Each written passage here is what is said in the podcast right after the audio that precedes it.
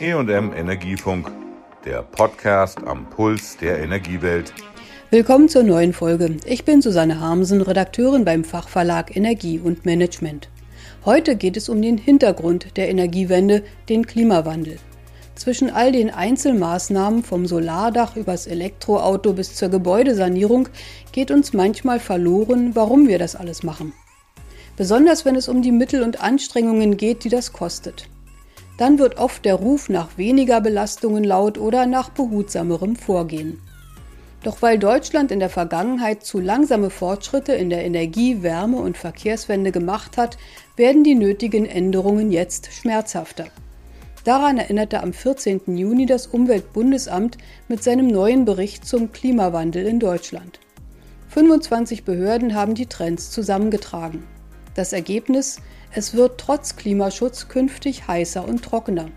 Es könnte schlimm oder schlimmer kommen, fasste Uber-Präsident Dirk Messner die Ergebnisse der Klimawirkungs- und Risikoanalyse 2021 zusammen. Wir haben uns zwei Szenarien angeschaut. Einmal ein 3-Grad-Szenario, also wenn Klimawandel in die gefährliche Richtung geht, und einmal ein 2-Grad-Szenario, um zu schauen, wie wir uns auch unter den Bedingungen eigentlich erfolgreichen Klimaschutzes dennoch anpassen müssen an das, was der Klimawandel bringt. Wem zwei oder drei Grad übertrieben scheinen, dem legte der Deutsche Wetterdienst die Daten der letzten Jahrzehnte vor.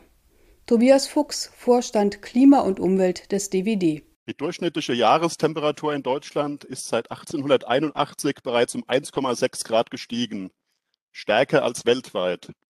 Global liegt das Plus bisher bei etwa 1,1 Grad. Die Auswirkungen der Erderwärmung spüren wir auch hierzulande. Drei Beispiele dazu. Die Zahl der Hitzetage mit Höchsttemperaturen über 30 Grad Celsius hat sich seit 1951 fast verdreifacht.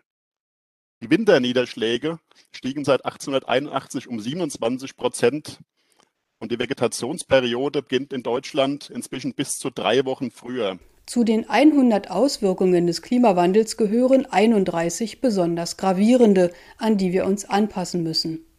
Das sind tödliche Hitzebelastungen, besonders in Städten, dramatischer Wassermangel im Boden und häufigere Niedrigwasser. Im Vergleich zur ersten Analyse aus dem Jahr 2015 seien diese Klimarisiken gestiegen.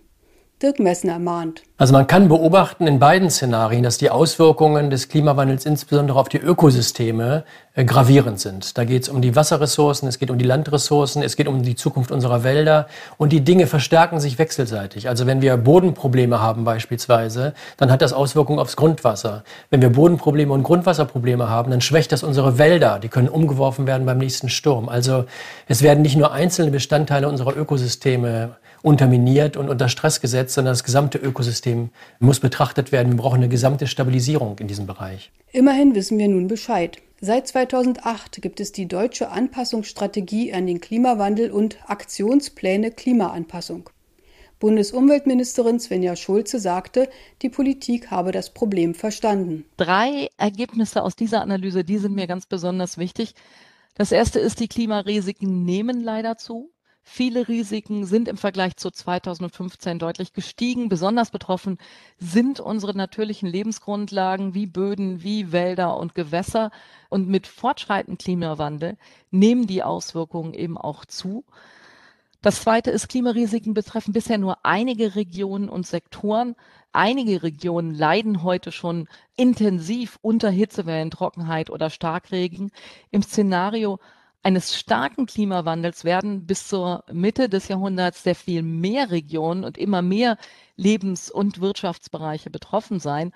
Und das Dritte ist, die Klimarisiken machen ganz eindeutig klar, dass gehandelt werden muss. Viele Anpassungsmaßnahmen brauchen sehr lange, bis sie wirken. Denken Sie an die Hitzebelastungen in Städten und das Pflanzen klimaangepasster Stadtbäume. Das benötigt einfach mehrere Jahre, bis die Bäume wirklich äh, so groß gewachsen sind, dass sie die Temperaturen in den Städten äh, tatsächlich senken können. Und deswegen ist es so wichtig, dass jetzt gehandelt wird. Da die Reduktion von Klimagasen die Veränderungen nicht völlig stoppen kann, müssen wir uns anpassen. Der Uber-Präsident nennt mögliche Strategien. Es gibt zwei wichtige Ansätze. Der eine Ansatz ist, wir müssen Infrastrukturen neu denken und weiterentwickeln. Wenn Sie an die Städte denken, die Städte werden wärmer, heißer, Hitzeinseln. Wir müssen Wasser in die Städte hineinbringen, um die Städte zu kühlen. Wir müssen aber zugleich auch Versickerungsflächen in den Städten schaffen für Extremwetterereignisse und Starkregen, damit das Wasser abfließen kann.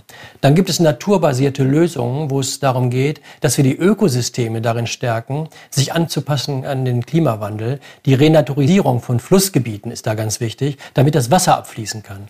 Und der schöne Nebeneffekt ist, das stärkt auch unsere Lebensqualität, weil wir erhalten die Natur für uns Menschen. Einiges habe die deutsche Politik inzwischen eingeleitet, betonte die Bundesumweltministerin. Diese Maßnahmen müssten schnell angepackt werden und alle politischen Ebenen seien zum Handeln aufgefordert. Der Bund werde ihnen helfen, versprach Svenja Schulze zugleich. Das ist der vorbeugende Hochwasser- oder Küstenschutz. Das ist das Bundesprogramm Biologische Vielfalt, der Masterplan Stadtnatur, die Maßnahmen des Weltklimafonds oder eben auch die nationale Wasserstrategie, die ich ja letzte Woche vorgelegt habe. Wir sind also schon weit gekommen, aber wir wissen auch, viele Kommunen sind noch nicht bereit. Sie brauchen noch Unterstützung, die zu ihnen passt. Und deshalb habe ich im März mit den kommunalen Spitzenverbänden einen Drei-Punkte-Plan vereinbart, den wir noch in diesem Sommer umsetzen. Im Juli geht erstens ein bundesweites Beratungszentrum für Kommunen an den Start. Da sollen Städte, Gemeinden, Landkreise individuelle Lösungen für ihre Klimaanpassung finden können. Die Bundesregierung wird zweitens den Einsatz von Anpassungsmanagerinnen und Anpassungsmanagern für äh, Kommunen fördern. Die sollen ganz unmittelbar vor Ort Konzepte entwickeln äh, und umsetzen. Damit haben wir sehr gute Erfahrungen bei den Klimamanagerinnen und Managern gemacht. Und besonders innovative Lösungen werden über den Wettbewerb Blauer Kompass ausgezeichnet, damit sie auch wahrnehmbar sind und möglichst Nachahmerinnen und Nachahmer finden. Die Analyse sieht Unterschiede in der regionalen Betroffenheit. So hätten die Küsten unter steigendem Meeresspiegel zu leiden, in den Bergen würden die Gletscher abschmelzen, im Westen und Süden Deutschlands verändere sich das Klima relativ zu heute am stärksten. Im Südwesten und Osten würden klimatische Extreme am häufigsten vorkommen. An Flüssen und in Flusstälern nehmen Risiken wie Niedrig- und Hochwasser zu. Die schleichende Temperaturerhöhung im Zuge der Erderwärmung führt zu einer Verschiebung von Anbauregionen, zum Auftreten von neuen Schädlingen und zu einer Veränderung des Artenspektrums von Tieren und Pflanzen. Daher werde die biologische Vielfalt einer der größten Verlierer der Klimakrise sein, so die Prognosen. Uber-Präsident Messner forderte als Konsequenz radikalere Anstrengungen, um die Folgen des Klimawandels besser abzufedern. Na, vielleicht ist das Allerwichtigste, dass wir wirklich umdenken. Wir müssen aufhören, die Ökosysteme zu zerstören. Wir können uns nicht anpassen an eine permanente weitere Zerstörungswelle und Dynamik der Ökosysteme. Das ist eine ganz große Herausforderung. Und die hat mit unserer Wirtschafts- und unserer Lebensweise zu tun. Und insofern geht es um eine Veränderung der Art und Weise, wie wir denken, aber dann auch, wie wir konsumieren und produzieren. Energiewende, Verkehrswende und Wärmewende sind also die Grundlage, um die Klimaerwärmung und ihre Folgen zu reduzieren. Ganz aufhalten können wir sie nicht mehr. Daher ist Anpassung an den Klimawandel Teil der Daseinsvorsorge für heute und morgen. Das war die heutige Folge zur Klimawirkungs- und Risikoanalyse 2021 der Bundesregierung. Tschüss, sagt Susanne Hamsen. Das war der EM Energiefunk. Bleiben Sie voller Spannung.